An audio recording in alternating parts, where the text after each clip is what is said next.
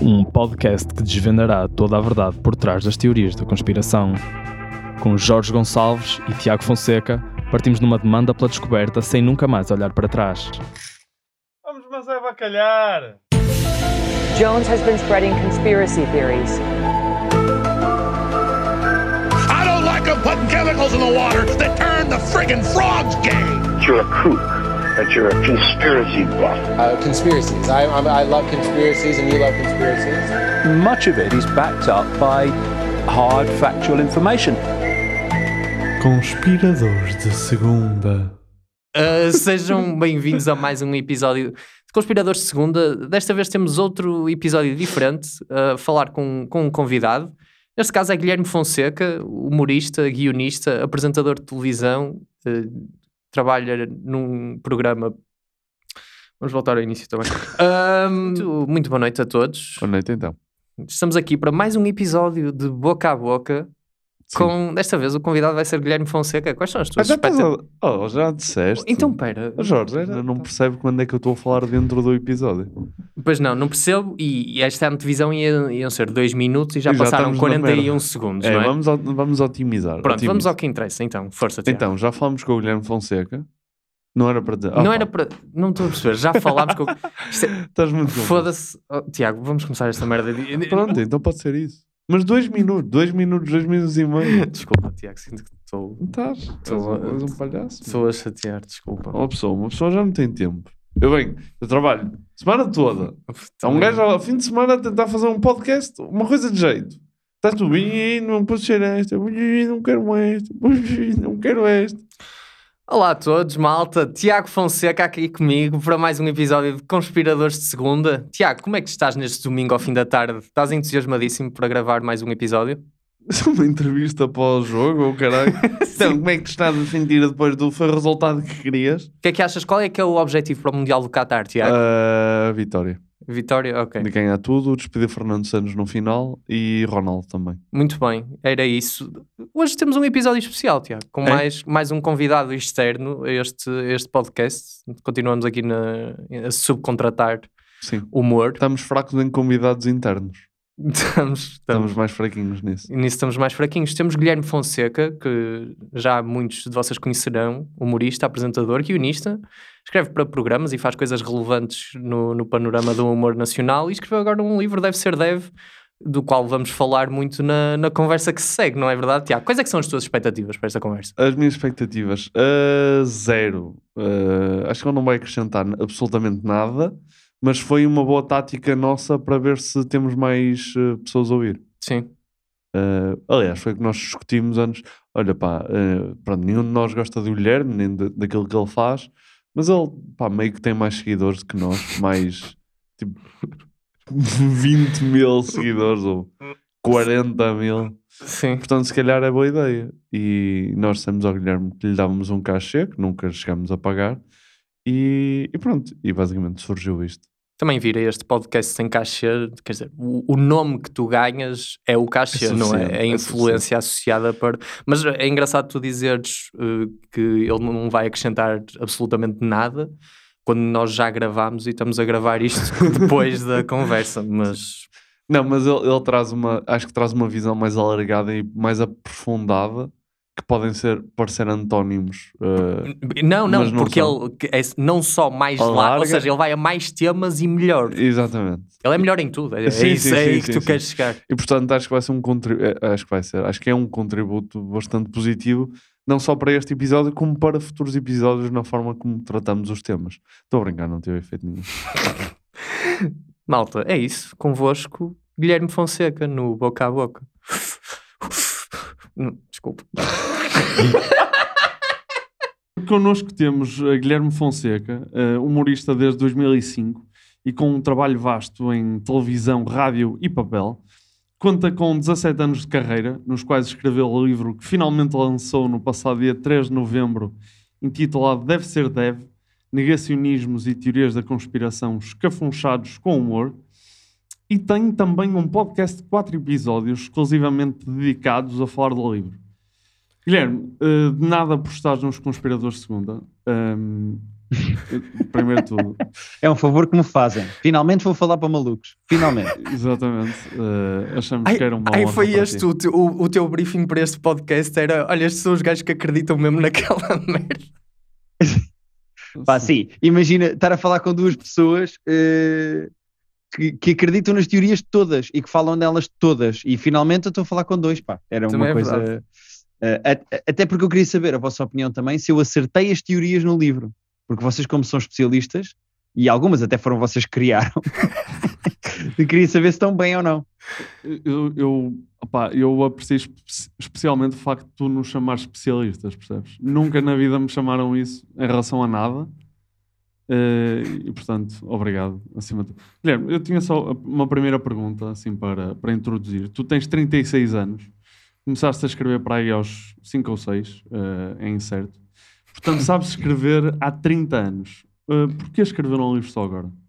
Pá, na verdade, não foi só agora. Eh, Eu escrevi meio livro o ano passado, Eh, portanto, não sei se conta ou não, mas foi a meias com a minha mulher, mas eu já tinha escrito um livro. Porquê só agora? Epá, eh, resolvi entrar eh, a sol, neste caso, no mundo livreiro para receber os milhões e milhões que há em livros, eh, porque toda a gente sabe que o José Rodrigues dos Santos, o Gustavo Santos, na verdade são imensos Santos, é? Santos, é. Mas eh, esses escritores têm grandes casas com, eh, com piscina e etc. por causa dos livros. E eu queria, era o passo que me faltava. Eh, o stand-up nunca me deu muito dinheiro, a televisão mais ou menos, e eu agora com livros, pá, eu quero, eu quero uma casa em Nova Iorque. Ah, isto fundo vai é por isso. começar a ser anual agora. Para Exatamente, eu agora vou lançar um livro por selo do ano. Guilherme Fonseca. Exatamente.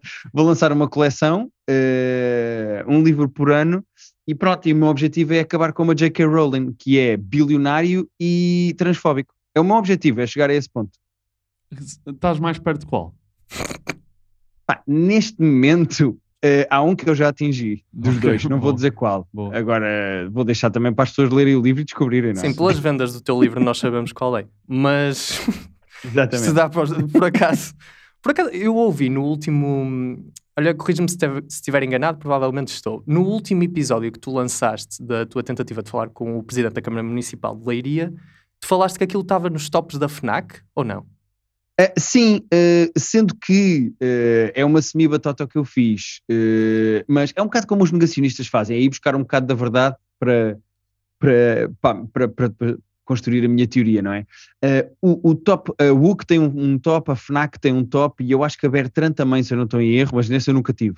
Mas tanto no top da WUC como da FNAC, é, exato, eu já estive e acho que também tive agora recentemente no da FNAC, mas aquilo não é propriamente um top do género como o Billboard onde está a Taylor Swift. É um top que eu não sei com que frequência é que aquilo muda, deve ser de 40 em 48 horas ou 3 em 3 dias, eu não sei. Mas como estive lá um bocadinho, pá, é, é, não é tão deprimente como as pessoas que dizem que estão no top podcast do iTunes, que é uma coisa que muda de meia a meia hora, mas é um, bocad, é, é um bocadinho menos deprimente, mas é deprimente à mesma. Mas sim, estive no top de vendas da Wookie e da FNAC, há, alguns no tempo. Me- foi exatamente isso que me fez lembrar, aquela coisa de um gajo ir ao pod... Olha, esta semana, durante meia hora, estive no top 50, fui 49 Sim. mais ouvido, muito bem. Eu estava-te a imaginar ir Sim. ali àquelas prateleiras da FNAC, sabes? E pôr lá o teu livro à frente do, José Rodrigues dos Pôr o meu livro à frente, Exato. sim. Sempre, sempre... Não, não ia pôr logo no primeiro. Eu tinha que pôr pai no terceiro lugar, que é para aparecer Não, a sério. Não, é que os três primeiros primeiro, são eu- dele. Por acaso, olha, deve ser tipo, deve ser José Rodrigues dos Santos, eh, Ricardo Aruz Pereira, e era uma coisa tipo almanac espiritual, ou uma merda qualquer assim. Eu punha em cima desse. Mas olha, eh, nós, nós, e como tu viste, nós estávamos bem preparados, porque já sabíamos que tu, afinal, tinhas escrito um livro o ano passado. Por acaso sabíamos, mas, mas escorregou-nos essa. Não, mas eh, queríamos só perguntar aqui, até para, para o público que, para o nosso vasto público que, e que não te conhece ou que não conhece a obra do livro, e para nós não termos de ser nós a explicar, eh, tu explicares um bocadinho, como é óbvio, acho que o nome já, já diz muito por si, mas o que é que, o que, é que foi o livro para ti? Como é que te sentiste a escrever? Estou a brincar. O que é que, o que é que foi? O que é que, é, o que é que foi este livro? Se calhar dar aquele contexto da pandemia, acho que é interessante. E como é que tu chegaste a isto nos últimos 6, 7 meses?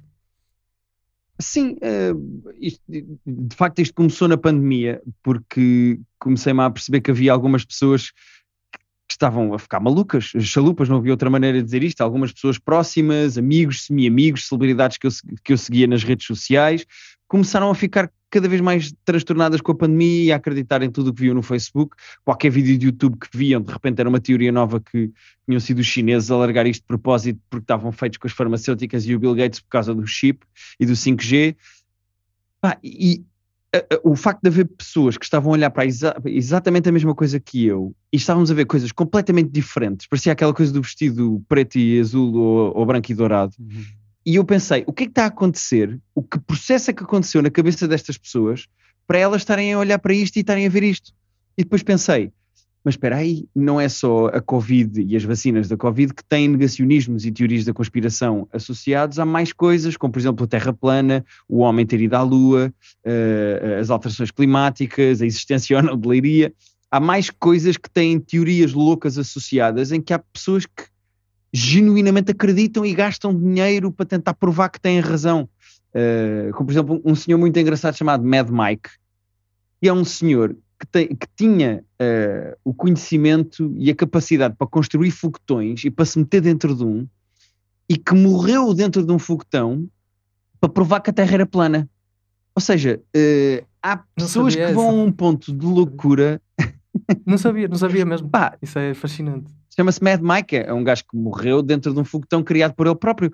Hum, há pessoas que vão até este ponto para provar uma coisa que a mim me parece louca. Yeah. E acho que foi essa diferença, foi essa, foi essa, eh, eh, essa divisão que existe entre mim e essas pessoas que me levou a querer perceber exatamente o que é que eles queriam dizer, porque nós sabemos que há Terra plana, que há pessoas que acreditam na Terra plana, mas não sabemos exatamente o que é que essas pessoas dizem, o que é que elas defendem. E eu sentei-me e disse: Não, Guilherme, agora durante seis meses vais-te sentar a investigar, a ver documentários, a ouvir palestras, a ouvir comícios, a ver livros, para perceber exatamente o que é que estes gajos defendem. E depois vais fazer dinheiro à pala disso. Mas Falta-nos essa parte ainda. Ah, Pois, pois falta. Falta-nos essa última, essa última parte de fazer dinheiro. O, o resto está lá. O resto está lá. E vamos ver como é que o nosso Sim. livro sai agora nas bancas, não é? vamos, vamos ver como é que sai. Mas sabes, eh, tu falaste de amigos, nós vamos tocar nisso mais à frente, porque pá, eu acho, acho interessante e gostávamos de tocar nisso como é que tu discutes com amigos ou se tens mesmo pessoas próximas que, que é o vosso podcast, vocês tocam no que quiserem. Exatamente, exatamente. Praz, hum, des- desculpa. tu tocas nisto logo, logo no início do livro e nós achámos isto muito interessante e já falámos disto entre nós várias vezes e também te ouvi falar disso no teu podcast, que foi como é que as fake news começam por vir dos pais para os filhos e que a tua mãe eh, te convenceu, que tu dás aqui o exemplo de que não podia, tinhas de esperar 3 horas antes, antes de ir para a água, que não podias comer laranja à noite, por exemplo. O que é que a tua mãe acha que acontece a alguém que come tipo 3 laranjas à meia-noite e depois vai à praia tomar banho? Atenção que são duas coisas diferentes, não é, não, não é bem a mesma teoria, mas eh, a minha mãe já leu esse bocado e ficou muito chateada porque disse, eh, eh, irritadíssima, eu não disse nada disso das laranjas, nunca falei das laranjas, disse era a sua avó. E eu, ok, ok, tens razão, mãe, era a avó. Mas há aquela cena do laranja de manhã é ouro, à tarde é prata e à noite mata. E a minha avó ficava desconfortável de nós comermos laranjas ao jantar. Eu nunca percebi porquê, porque eu e o meu irmão ainda por cima comíamos e comemos quilos de laranjas e em princípio está tudo bem connosco até ver. Mas é aquela que não se pode ir ao mar depois de comer, eh, tens de esperar 3 horas, porque senão para a digestão. Quando, quando tu cresces um bocadinho e começas a perceber o que é que se passa, o que acontece é o choque térmico, não tem nada a ver com a digestão. É como tens sangue no estômago a fazer a digestão, os pais passam-se e acham que se tu fores para uma água muito gelada, que o sangue tem que sair do estômago para aquecer o corpo. Pronto, eh, é a ciência associada às fake news dos pais. Mas sim, quando eu comecei a escrever sobre fake news, eu comecei-me a perceber disso, que a primeira instituição que nos mente para benefício próprio são os nossos pais, que nos vão dizendo coisas já, não corras que, isso, que ainda tropeças e te magoas, Uh, para de engolir pastilhas elásticas senão morres, Uh, não engolas as, uh, os caroços e as sementes da fruta porque senão cresce uma árvore. Havia uma que a minha mãe me dizia imenso que era, não leias no carro porque senão uh, ficas com os olhos trocados, porque não queria que eu lesse no carro. Nunca Ou seja, os pais estão-nos sempre a dizer coisas, a inventar porcarias, para nós estarmos quietos. E, e, E bastava ela algumas dizer-te, e olha, não. enjoas, que era verdade, não era? E tu paravas de Por ler. exemplo, E tu paravas por de ler. exemplo. Não, a minha mãe é um bocadinho mais autoritária do que isso.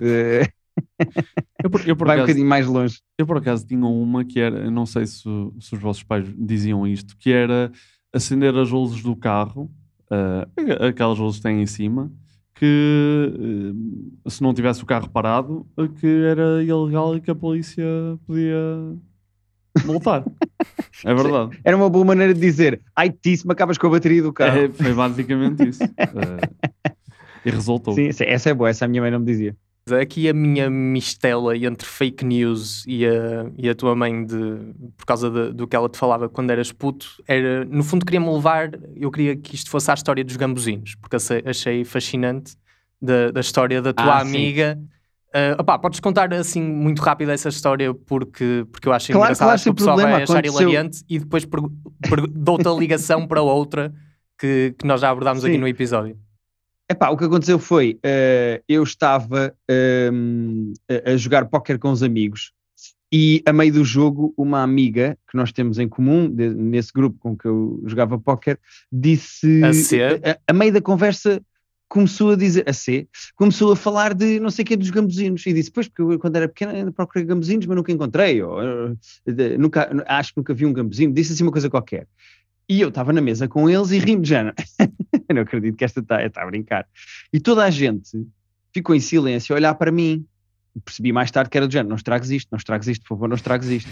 E eu fiquei a olhar para eles e ninguém reagiu e eu do género, então, mas está tudo a gozar, então ninguém vai dizer gambuzinos, ó Catarina, estás a gozar. E ela, "É, eu a gozar? Não, eu não eu não estou a gozar, tu, então, mas tu nunca sabes? E eu, pá, só podes estar a brincar, isso é uma coisa que se inventava quando nós éramos pequenos para os, para os miúdos, tipo, andarem a brincar e a- é, pá, é basicamente uma parvoíce que se faz com os, com os miúdos, é uma brincadeira.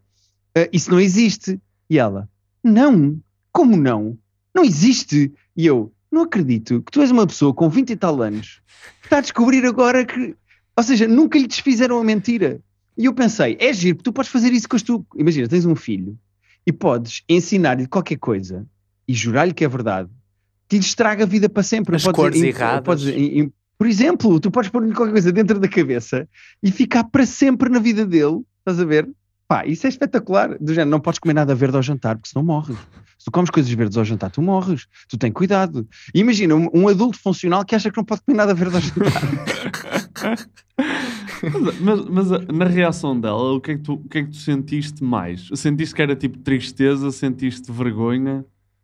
Eu acho que foi 98% vergonha, 2% de tristeza de facto não haver um bicho que é o, o gambuzinho. Porque ela ficou. Porque depois, quando eu disse, pá, mas não existe, tu estás a brincar, os meus amigos todos da mesa disseram assim: ah, pronto, já estragaste. Isto já vamos aguentar isto há tanto tempo, para que é que foste estragar? Pois, Eh, Essa parte é que até me choca mais, que é há quanto tempo é que os teus amigos estavam nesse complô, nessa teoria, nessa teoria da conspiração, vamos dizer, tal, tal como ela é. Epá, não há tanto como os pais dela. Os pais dela começaram, depois largaram e depois vieram os amigos a seguir. Os pais dela tipo, provavelmente disseram e esqueceram-se, certo? Ou, ou estavam mesmo, sabiam que ela sabia. Sabes porque é que eu estou a chego, mas é provavelmente uma coisa qualquer que, que aconteceu quando ela era miúda, os pais disseram para ela ir caçar com o primo ou uma coisa qualquer, e depois nunca desfizeram a mentira. Porque sabes, já ouviste falar da teoria de- que é parecida com Leiria até, há quem diga que é plágio, que é a Finlândia não existe. Já ouviste falar desta teoria? Eu, essa não conhecia, mas a, a origem da de Leiria que eu, conheci, que eu percebi depois vem de um Estado americano. É o Reddit português que copiou o Reddit americano, porque se dizia, o Reddit americano resolveu juntar-se e, e dizer que um dos Estados não existia, agora não lembro qual. Ok. Uh, e era uma piada recorrente no Reddit americano. E depois cá, por causa do jogo do Truck Simulator, fizeram a mesma coisa e cooptaram Ah. a brincadeira por causa do, de Leiria. Sabes que no sábado nós gravámos o episódio Leiria Não Existe e, e era, neste caso fui eu que fiquei responsável pela investigação e à última da hora tinha feito a minha investigação muito, muito aprofundada como grande jornalista que sou e à última da hora fui ao teu livro e reparei, ai eu tenho mal a origem. Eu achava que a origem era no Reddit. Portanto, foste citado no último episódio. Não, não, Guilherme Fonseca diz aqui e diz muito bem que foi no Euro Truck Simulator, porque eu não encontrei isso no- na minha- nas minhas duas pesquisas do Google também, vamos ser sinceros. Pá, sim, supostamente, supostamente é daí que vem. um, e depois o Reddit Portugal pegou nisso e isso foi tipo a primeira prova e foi crescendo em avalanche, basicamente. Ok, mas só dizer-te da Finlândia. Aqui um, a história é: a Finlândia não existe, não importa, mas a- qual é que era a origem disto? Isto começou no Reddit com um gajo a pôr um post a dizer contem coisas maradas que os vossos pais contavam quando vos diziam quando eram putos. E o gajo disse: pá, os meus pais uma vez disseram que a Finlândia não existia, que era um complô entre o Japão e a União Soviética para, para ter ali uma zona de pesca livre e, para, e que o Transiberiano servia para transportar peixe do mar da Finlândia para o Japão e portanto a Finlândia não existe. E o gajo escreveu isto, aquilo vi- ficou viral, os pais nunca mais se lembraram que lhe tinham dito aquilo em miúdo, e ele depois contou-lhes que aquilo ficou viral e eles cagaram-se a rir. Pá, pois, imagino que sim. É que eu estou a imaginar os pais, tipo, depois de jantar, sabes, já com três copos de vinho e a pensar: olha, vamos dizer ao puto que não há Finlândia. E serem finlandeses. Pá, eu acho muito giro. bom. É, é provavelmente a, a única coisa que me dá vontade de ter filhos, é poder fazer isso, sabes? É poder fazer esse inception de agora vou gozar com ele um bocadinho e vou dizer que, que eh, a Finlândia não existe. Eu acho isso giro. Já agora, o que é que apagavas? Leiria ou Finlândia? Do mapa, se tivesses de escolher um. Epá, agora leiria, não é? Porque senão o meu livro não faz sentido. Mas. eh, e a Finlândia também tem. Quantas pessoas é que eu estou a pagar se a pagar a Finlândia? Não é muito. Não é muito para três ou quatro. 3.9 milhões. Pá, aí, por, por 100 metros quadrados, não é? Ah, por 100 quilómetros quadrados. Epá, eu acho que. eh, acho que. pre- Prefiro leiria e deixa lá a Finlândia também. Vamos deixar esses 7 pessoas e 80 ursos sossegados e, e apagamos leiria.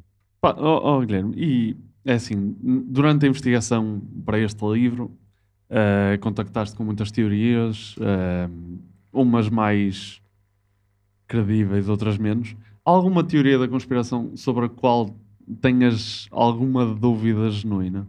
Epá, eh, eu, eu pessoalmente não, mas eu fui mandando eh, algumas partes do livro para eh, o Durão não chateia tanto. O Pedro Durão eu mandei-lhe só dois bocados que eu, para perceber se faziam sentido ou não. Para o meu irmão eu fui mandando alguns bocados do livro, também por insistência dele, mas para perceber se estava a fazer sentido, se, se o que eu tinha na cabeça e a maneira como eu estava a organizar o capítulo faziam sentido, se tinha graça, etc, etc. Eu mandei algumas partes do livro ao meu irmão e uma das que mandei foi o capítulo sobre celebridades que eh, alguns negacionistas dizem que não Certo. morreram. E o meu irmão leu o capítulo todo e disse assim: pá, está engraçado, tem boas piadas, acho que está palavroso aqui, etc, etc, ali. Deu-me assim algumas dicas específicas de estrutura e depois disse: agora, eu fiquei mesmo a pensar nas- na teoria do Tupac estar vivo, porque as, eh, as provas fazem demasiado sentido. E eu, "Ah, Henrique, estás a gozar, está fazendo sentido como ele. Não, se tu fores ver mesmo tudo, porque o Tupac faz uma espécie de bingo de coisas que aconteceram e que foram ditas depois da morte, suposta morte, com muitas aspas, do Tupac, pá, que ajudam muito à teoria, que é o facto de ele ter só dois álbuns em vida e sete póstumos, eh, o facto de nunca se ter, eh, nunca se soube quem é que o matou, foi muito esquisito aquilo tudo com o agente no carro. Eh, depois, não só o filho do agente, como um segurança, acho eu, vieram dizer que o Tupac estava vivo e que tinham ajudado o Tupac a fugir, e um deles até disse que guiou um avião, um Cessna, até Cuba, para ele ir para Cuba. Pá, há tanta prova, incluindo, na minha opinião, o meu favorito, que é o facto de ele ter lançado sete álbuns, supostamente depois de morrer, Certo. sete álbuns póstumos. Pá, há tanta coisa que o meu irmão disse, pá, eu duvidei ali, eu agora estou a duvidar. E eu, Henrique, mas essa sensação é gira, deixa-te ir, essa sensação é gira.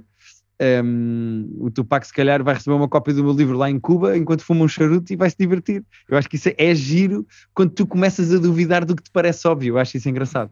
O que estás a descrever que aconteceu ao teu irmão até, até tem a ver com aquela coisa que tu falas nisso, que é a batalha entre informação errada e a ausência de informação. Nós falamos muitas vezes Yeah. disto aqui no podcast e tu até falas aqui do, do opener do, do Louis C.K., aqui o Han, Hanan Hertzberg, estes, nomes muçulmanos, mas hum, a questão... Tu Eu também aqui- apontei na altura e não sei como é que se diz. não, não, não. Eu estou na tanga, ele é judeu, mas enfim. Não... É, mas ele tinha uma premissa muito engraçada. E nós falamos muito sobre isto, sobre como nós não nos sentimos capazes para contrariar alguém que venha com uma informação aleatória, ou seja, que tenha uma teoria da conspiração, e nós, pá, não sabemos nada sobre o assunto e de repente temos que contrariar a pessoa, aquela analogia que tu fazes de ele rematou a baliza, eu tenho que defender.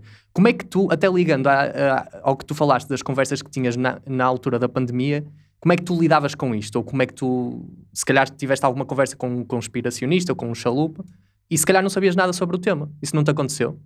Não, acontece, claro, e, e durante a pandemia ainda foi pior, porque uma coisa é uma pessoa dizer não, o homem nunca foi à Lua, e tu podes dizer assim, pá, um amigo, passaram 60 anos, vá, 50 e muitos, pelo amor de Deus, não há nada que sustente a tua teoria, a história já provou que aconteceu, tipo, não há maneira nenhuma de, de continuares a bater nessa tecla. Mas quando tu estás a viver uma pandemia que está a acontecer e que de facto não se sabe, não se tem respostas, não se tem, não se tem certezas de como é que as coisas aconteceram, de onde é que vieram, porque é que aconteceram, ou seja, há muito mais espaço para a dúvida e para as teorias da conspiração preencherem esse espaço negro de onde vem a dúvida quando as coisas estão a acontecer, quando tu estás a meio do evento histórico que está a acontecer. E durante a pandemia, então, foi inacreditável, porque as pessoas diziam, tipo, eu tenho a certeza que isto foram os chineses com os farmacêuticas. E tu dizias, mas tens certeza porquê? Vi um vídeo no Facebook. E eu disse, está bem, mas isso não é certeza, onde é que estão as provas? Mas depois, ao mesmo tempo, não há bem, não, tu não podes dizer de onde é que veio o vírus, Pois é. não se sabe ainda, há investigação, mas não se sabe.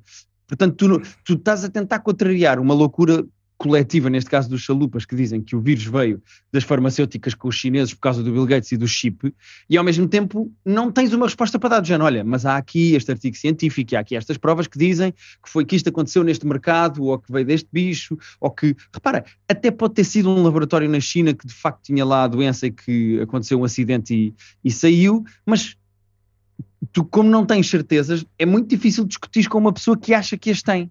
E, e, portanto, ainda para mais durante, enquanto os eventos estão a- o, o, o evento histórico está a acontecer. É muito mais complicado. Pois então tu basicamente tinhas esse problema na discussão que era tentar passar sempre o ónus da prova para o outro lado outra vez, não é? Que é, eles dizem, não, não, eu, eu acredito nisto, prova-me lá ao contrário. E tu, não, não, prova-me tu isso. Onde é que viste isso? Sim, repara, pe- pe- pega numa coisa como, por exemplo, os Illuminati. Há chalupas que acreditam que os Illuminati é que mandam no mundo eh, e que eles se organizam e que são uma sociedade secreta que tem como objetivo mandar nisto tudo e mandar nas pessoas e depois ter o interesse próprio. Pronto.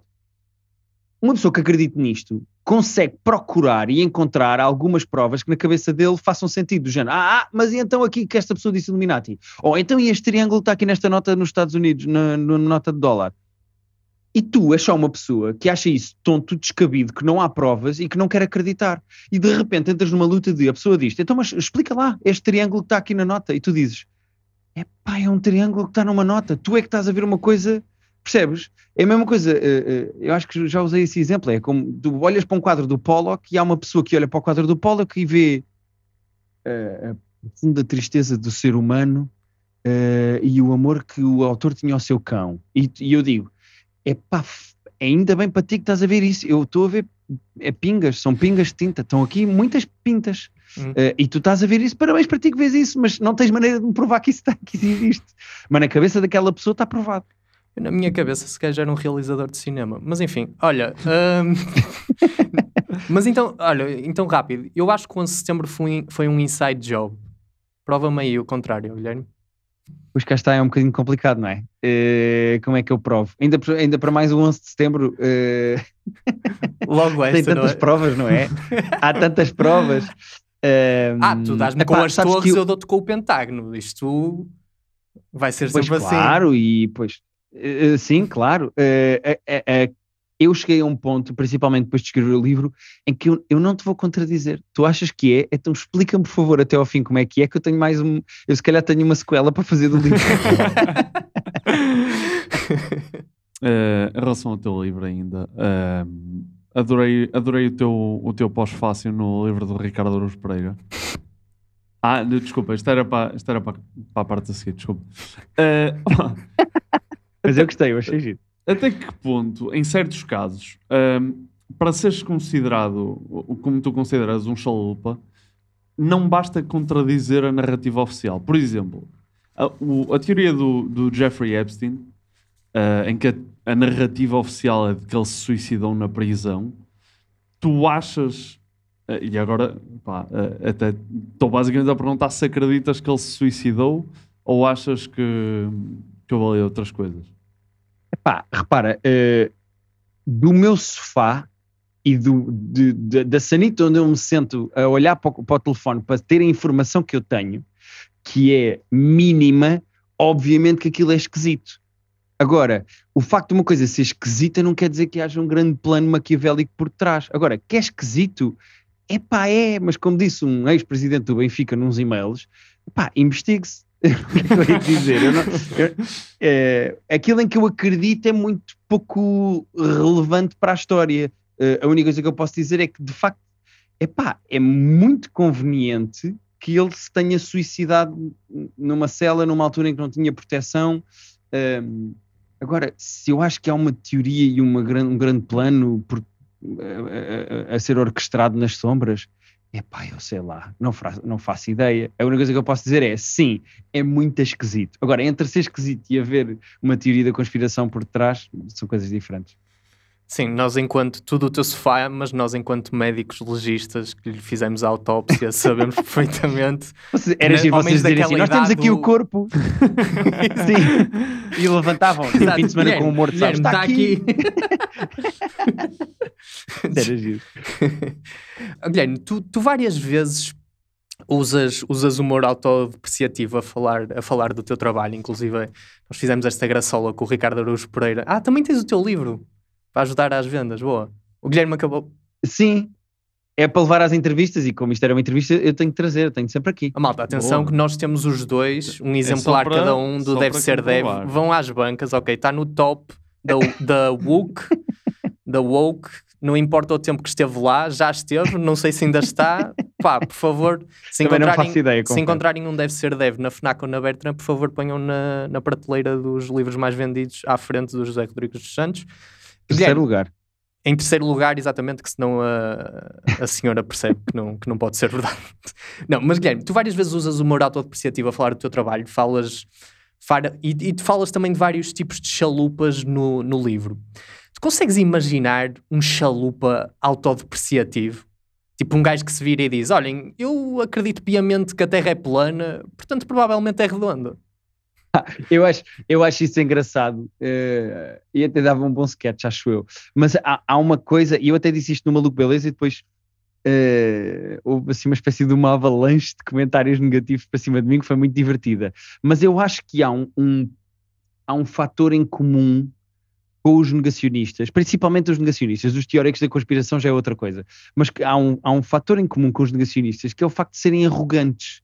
É preciso tu teres uma certa arrogância, teres, tens de ser um- uma espécie muito específica de egocêntrico para achar que tu és mais inteligente e tens mais conhecimento científico e mais conhecimento no geral do que milhares de especialistas na matéria espalhados pelo mundo, a trabalharem uns com os outros e a, a- a terem que provar que os outros estão errados e que é assim que funciona o método científico.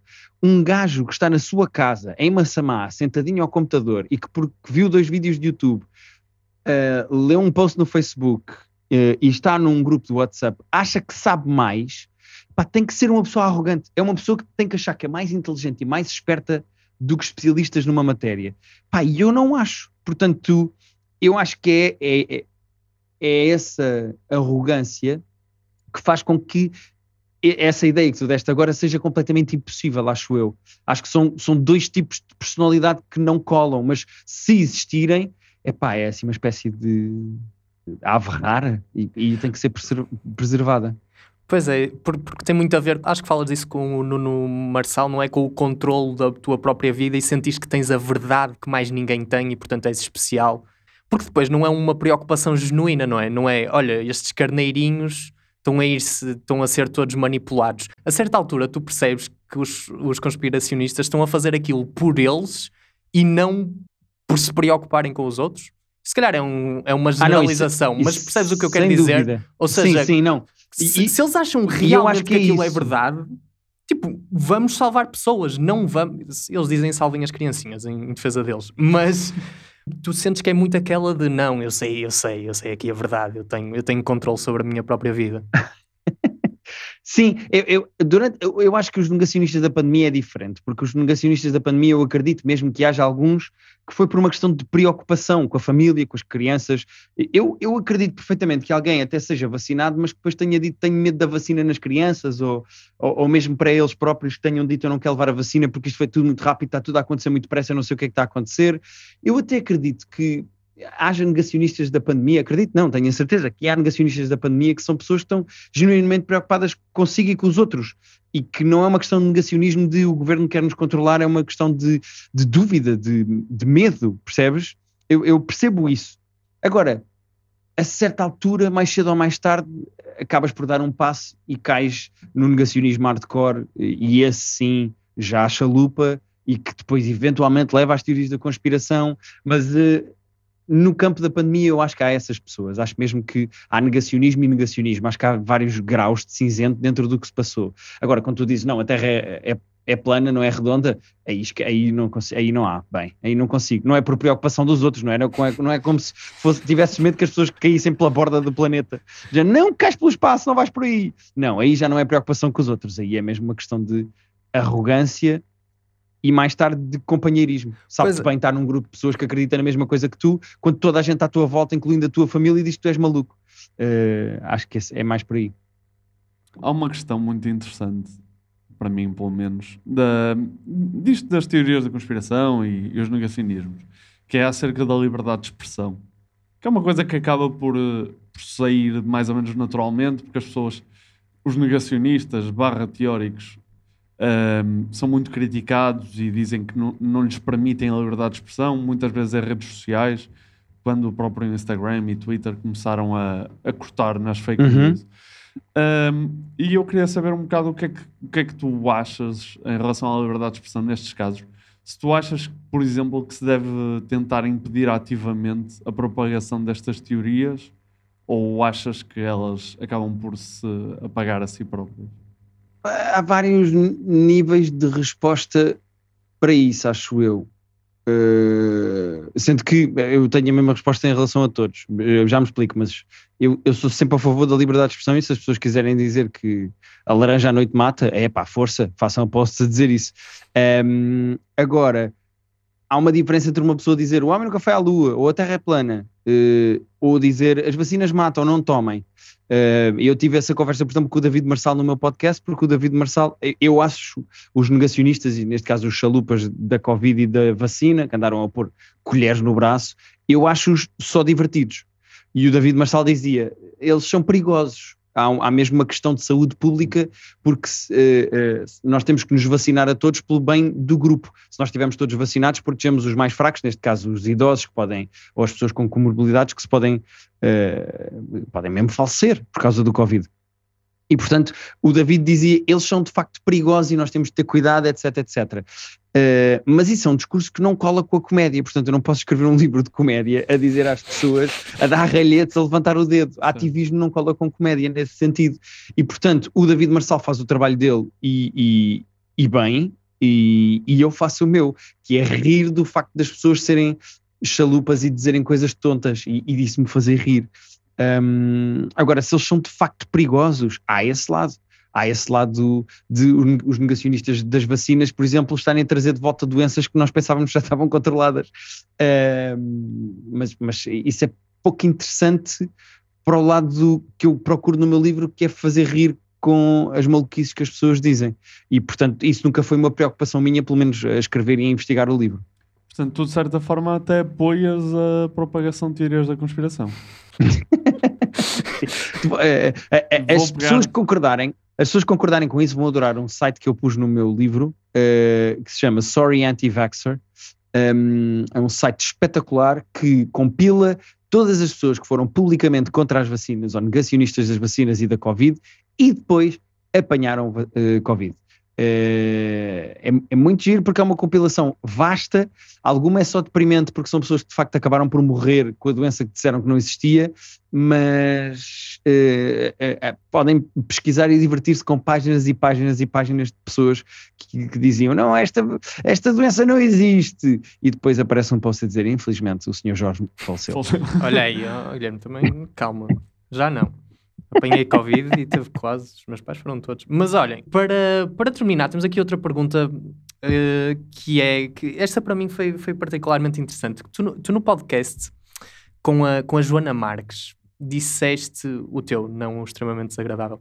O, no podcast com a Joana Marques. Disse... Felizmente nesse nunca apareci. Exato. exato. Uh, disseste que uma coisa em que era chalupa. Tá, eu acho, pronto, estavas na tanga, não é? Mas disseste que era o vinco e que estavas, que achavas que aquilo que era um esquema para tu nunca ganhares e que todas as pessoas que ganham são atores contratados. A minha pergunta é: como assim? Eu vou explicar. Vocês já foram ao bingo? Já. Eu já fui. Vocês já ganharam alguma coisa no bingo? Eu não, mas. mas Eu, a primeira. um isto é verídico. Há dois amigos meus que não me deixam mentir. Por acaso deixam que eles não ouvem o podcast. Mas eu ganhei. a primeira vez que fui ao bingo, ganhei. Se calhar isto alinha-se até com a tua teoria. Ganhei duas vezes. Fui com dois amigos meus, ganhámos um bingo Uhum. a meias com outras pessoas e, passado três jogadas, ganhámos um- mais outro bingo. Ganhámos 250 euros ao todo. Depois fomos embora, voltámos lá 10 vezes e nunca mais ganhámos nada, nem uma linha. Primeiro, isso é exatamente o mesmo. Mas eu era um ator pago, existe- atenção. Mas diz. Não, não, não, não. Eu acredito que não sejas. Agora, não quer dizer que não haja um esquema, porque repara, primeiro isso é um método dos vendedores de heroína. A primeira vez é grátis eh, para te viciar e, e depois, claro que já deixaste lá mais dos 250 euros eh, que ganhaste. E segundo, isso não prova que não seja um esquema, porque eles podem de vez em quando dar prémios aleatórios a pessoas que não são os atores contratados para dar essa ilusão e pessoas como tu virem para aqui e dizerem não, não, mas o bingo é uma coisa real. Quando na verdade aquilo é um esquema que não só uma grande porcentagem do dinheiro dos cartões vai para eles, façam as contas, quantos cartões é que são vendidos, por quanto valor e depois quanto é que é o prémio dessa jogada, é baixíssimo, é quase só 40% do Sim. dinheiro dos cartões, e depois ninguém me convence que aquelas pessoas que estão lá sentadas a jogar, aqueles velhos que estão lá sentados a jogar, já alguém viu aqueles velhos fora do bingo? Nunca ninguém os viu. Nunca ninguém viu aqueles velhos que estão sentados no bingo a jogar bingo às- à, à meia-noite, assim num canto escuro, sempre a fumar em silêncio, casais que não se falam. Uh, nunca ninguém viu essas pessoas fora do bingo. Aquilo é, é, é um, é, um, é um teatrinho montado e tu vais lá e pagas o teu bilhete, que é deixar o teu dinheiro em cartões. O, o bingo é um esquema. O bingo não é um, um jogo uh, uh, que tu possas ganhar. Se calhar os velhos são as pessoas que morrem de Covid. Não, não claro que não. Claro.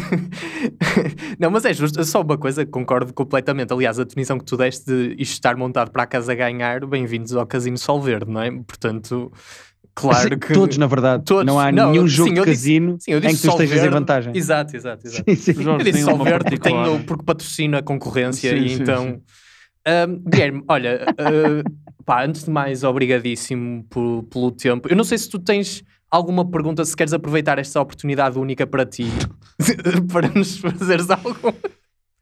Não consigo Por, manter-me sério acaso, com isto. eh, eu queria-vos. Posso-me despedir com uma pergunta e podemos conversar Nó- um bocadinho sobre isso. Eu nós fazer temos uma aqui, pergunta atenção que é, nós temos aqui perguntas binárias, só para dizer, tu estás muito familiarizado com isso? Sim ou não? Aquelas perguntas rápidas, mas Ah, podemos ok, acabar ok, assim. ok. Não, não, Podemos mas fazer vamos isso para fechar. Exatamente, exatamente. é isso. Eu queria vos perguntar: vocês têm um podcast de conspirações eh, da teoria da conspiração, com, com teorias da conspiração. Vocês investigam, vocês fazem o vosso trabalho, vocês vão ao fundo e depois falam das vossas teorias da conspiração aqui, sem se alongarem, porque para isto não ficar com sete horas, mas sem se alongarem, qual é a vossa teoria da conspiração favorita? Porque vocês são pessoas que não são propriamente eh, terceiros que ouvem de vez em quando uma e decoram uma. Não é. Vocês são pessoas que investigam e conhecem. Eh, quais são as vossas teorias da conspiração favoritas? Eu ia deixar para ti primeiro. Eu, eu acho que a minha, a que eu mais gostei de, de gravar, investigar e tudo no geral foi o OVNI da Alfena. Porque conjugou O OVNI de, desculpa? o OVNI da Alfena. Que, porque, imagina, é, é um OVNI clássico, ou seja, é um, é, um- é um OVNI clássico, é uma teoria, não é uma teoria, é uma teoria sobre, sobre UFOs, portanto, aí não tem nada de especial, mas conjugar a Portugalidade toda nesse episódio, ouvir os velhotes de 70 e tal anos a dizerem que aquilo parecia uma pipa rachada ao meio, irmos à Alfena junto ao estádio do Alfanense ou lá o que era, entrevistar pessoas, porque nós antes na, nas temporadas anteriores tínhamos um momento público em que íamos entrevistar pessoas. Pá, isso para mim foi excelente, foi tipo a colisão de dois mundos eh, espetacular, espetacular. Portanto, diria essa, assim, se me tivesse que lembrar. Ok. Por acaso diria Princesa Diana. Princesa A morte da Princesa Diana e da família real estar associada de alguma forma. Não porque, não porque acredito particularmente nisso, mas porque até senti as pessoas. Eu acho que nós acabámos por nos, nos apegar muito àquelas teorias em que as pessoas tinham uma participação mais ativa. Porque, tipo, nós tivemos teorias de tipo soy boy, em que a soja supostamente uh, estava a acabar com os homens no, no mundo e estava a dar características muito femininas eh, e que isso era uma ok, jogada boa teoria. que isso era uma jogada da esquerda para ganharem as eleições. Uh, no joke, era esta a teoria. Só que as pessoas tipo, não se conseguiam relacionar com isso. E, a- e a princesa Diana, tu sentias quase uma espécie de, de encanto das pessoas a falar sobre isso, do género. Pá, pois realmente ela era muito diferente da, da, da família real. Eu acho que ela e qualquer coisa. E, Essa é gira. Essa é gira. e portanto acho que foi. Acho que Ia foi muito falar por em aí. mal do Carlos, lembras? Daquela senhora da Carlos. loja, da loja na esquina dos aliados. Sim, sim, sim. E- Entrevistámos-la para três episódios diferentes. E já agora a cagarem, a cagarem na, no. Quem é o monarca português que, que sobra? Ah, era isso, o, o Dom Duarte. Dom a Duarte. falarem do Dom Duarte e da. Como é que se chama? Como é que se chama a mulher? da- A duquesa. ah, boa questão. Pronto, a falarem, Dessa a dizer. A, a Também não lembro do nome. Peço desculpa à senhora. A A, dizer- Inês? é, Inês de Castro já morreu. E hum, a dizer. Não, não sei, não sei, não faço ideia por acaso. Mas a dizerem. a- Basicamente, vamos dizer, ela chamou o pedófilo ao Dom Duarte. Sim, sim. Porque sim. ela um pouco tinha, ela tinha ali nos 18. Eu disse, legalmente não, e ela, mas na prática, e eu, ok. mas pronto, Guilherme, olha, eh, obrigadíssimo uma vez mais. Vamos, vamos então fazer aqui uma coisa que eu acho que é familiar para ti, se calhar desse lado, mais, a fazer as perguntas aos teus convidados. Eh, no teu podcast, deve, deve ser deve. Vamos fazer aqui umas perguntas binárias de resposta sim ou não. Ou, Ok. ou Isabel, Isabel Herédia, desculpem. Estava só aqui a ver o nome da Boa. mulher do Dom. Exatamente, que ela chama Ah, Isabelinha era tão novinha, fogo. Era exa Exatamente. Isabelinha. Isabelinha! Isa- Exatamente. Uh, Tiago, Estamos queres- prontos? estamos prontos. Queres Estamos começar, prontos. Tiago? Uh, posso começar. Uh, Então bora. Covid, verdade ou mentira? Verdade. Terra plana ou és gandaburro? Terra plana. Alterações climáticas, sim ou não? Sim. 11 de setembro, inside job, outside job ou hand job? Handjob. Uh, 11 de setembro, José Figueiras, sim ou não? Óbvio que sim. Próprio João Chambel. Batatinha versus companhia. Quem ganha? Eu acho que ganhava o Companhia. O Batatinha pode bater com mais força, mas o Companhia tem mais armas, como aquele penteado em, em pico. Tem, o- tem a vantagem do range, não é? Exatamente. Eu já vi o companhia em várias touradas até, mas sim. Estamos nas últimas duas perguntas, as mais difíceis. Uh, Guilherme, Ricardo Ok. Araújo Pereira ou Rita da Nova? Ricardo Aruz Pereira. O país concorda contigo. Estou a a brincar. Não. Estamos Uh, a falar a nível de do- amor, do- certo? da- A última e mais difícil. Jorge ou Tiago? Convidamos este gajo. Nós mesmo. cortamos esta, está bem? Esta podemos cortar. Olha, deve ser deve. Malta, muito obrigado por ouvirem. Comprem aqui o livro do Guilherme Fonseca, Deve Ser Deve, Negacionismos e Teorias da Conspiração, escarafunchados com humor. Guilherme, obrigadíssimo. Vais ver eh, as vendas a disparar em 3 ou 4. É a minha família e do Tiago. Só aí dentro estão dois, não me posso queixar. Eh, muito obrigado pelo convite. Vou ouvir o vosso podcast porque é um universo que me, eh, que me cativa. Faças e ainda por cima eh, conheço o teu trabalho, portanto gosto muito de ver a fazer stand-up e acho-te muita graça. Infelizmente a ti não conheço o teu trabalho, desculpa, mas passei a conhecer agora. Mas ehm, vou ouvir o vosso podcast de certeza e, e, e obrigado eu pelo convite. Pá. Pronto, e agora vamos obrigar o João a comprar também o. a comprar o livro. Sim. Está bem? Faz favor. E compro logo dois, só para compensar a merda Só que para- fez até agora.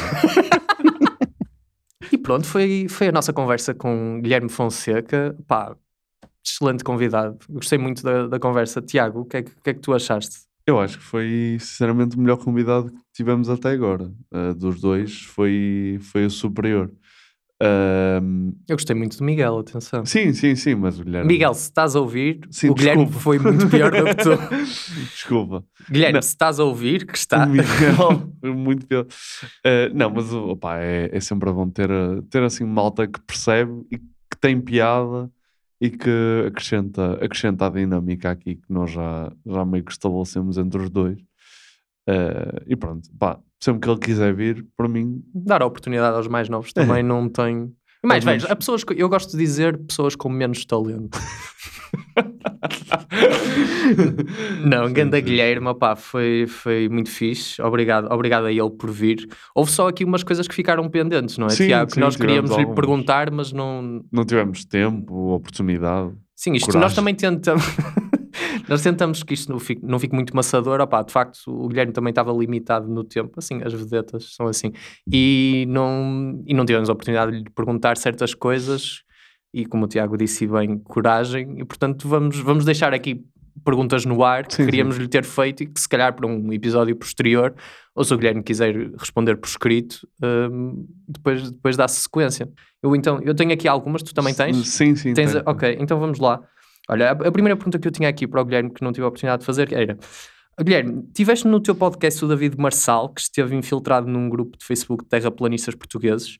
Nós também queríamos ouvir a tua experiência, porque tu, tu estás infiltrado há 16 anos no grupo de humoristas portugueses. No, livro, escrever 5 minutos de stand-up comedy que farias numa hipotética conferência terraplanista e depois convidaste o Ricardo Maria, outro humorista, para fazer os 5 minutos na Maxime Comedy Club na apresentação no livro. As piadas correram como tema da conferência para a qual as tinhas pensado? Flat? Só tá bom. Ó, Guilherme, olha, duas palavras que para mim resumem bem o teu livro, não li. Isto nem sequer é uma pergunta. Ó Guilherme, foi fácil escreveres um livro sobre chalapada? Não achas que és muito novo para uma autobiografia? Guilherme, quando o Ricardo Araújo Pereira leu o livro, também gregou. Guilherme, como te sentes em ser o segundo melhor Fonseca desta chamada? Para além de sermos muito engraçados, eu e o Tiago somos engenheiros, tu és humorista. Vais começar a trabalhar em engenharia das seis à meia-noite ou vais continuar a ser o típico homem que só consegue fazer uma coisa? Pá, Guilherme, qual é o comediante assim mais diferente de ti? É que estou à procura de um guionista para o meu programa. Tu tens, tens o terapia de casal, isto é gozar com quem trabalha, roda bota fora. Ah, pá, ainda bem que, que sabias que ninguém queria ver um projeto teu a solo. Fora de tangas. Pá, muito obrigado ao Guilherme Isto era Natan. por este momento. por este momento, por, este, por esta entrevista. E Não, foi excelente. Comprem, comprem o livro Comprem o- dele. deve ser Muito Dev. obrigado ao Guilherme, foi espetacular. Pá, e estamos, estamos aí para as curvas. Deve ser Dev Woke ou Obrigado. Woke. obrigado por ouvirem e rate no Spotify. E surgiram mais convidados, mesmo que sejam conspiracionistas ou negacionistas. Sim. Estamos aí. Obrigado, Guilherme.